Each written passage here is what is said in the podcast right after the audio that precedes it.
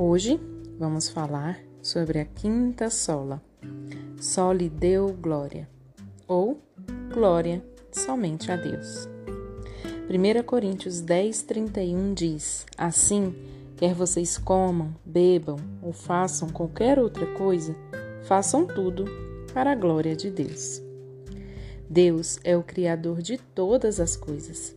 Ele criou o céu, a terra, o mar, as plantas, os animais e também criou eu e você. Ele nos criou de uma forma especial, pois nos fez semelhantes a Ele. Mas por causa do nosso coração pecaminoso, muitas vezes fazemos aquilo que nos convém e deixamos de lado Deus, Jesus e Sua palavra, que às vezes têm ocupado menos espaço em nossas vidas e perdem a importância que realmente deveriam ter. Sabemos que existe apenas um único e verdadeiro Deus, o qual deve ser adorado e digno de toda glória e todo o nosso louvor.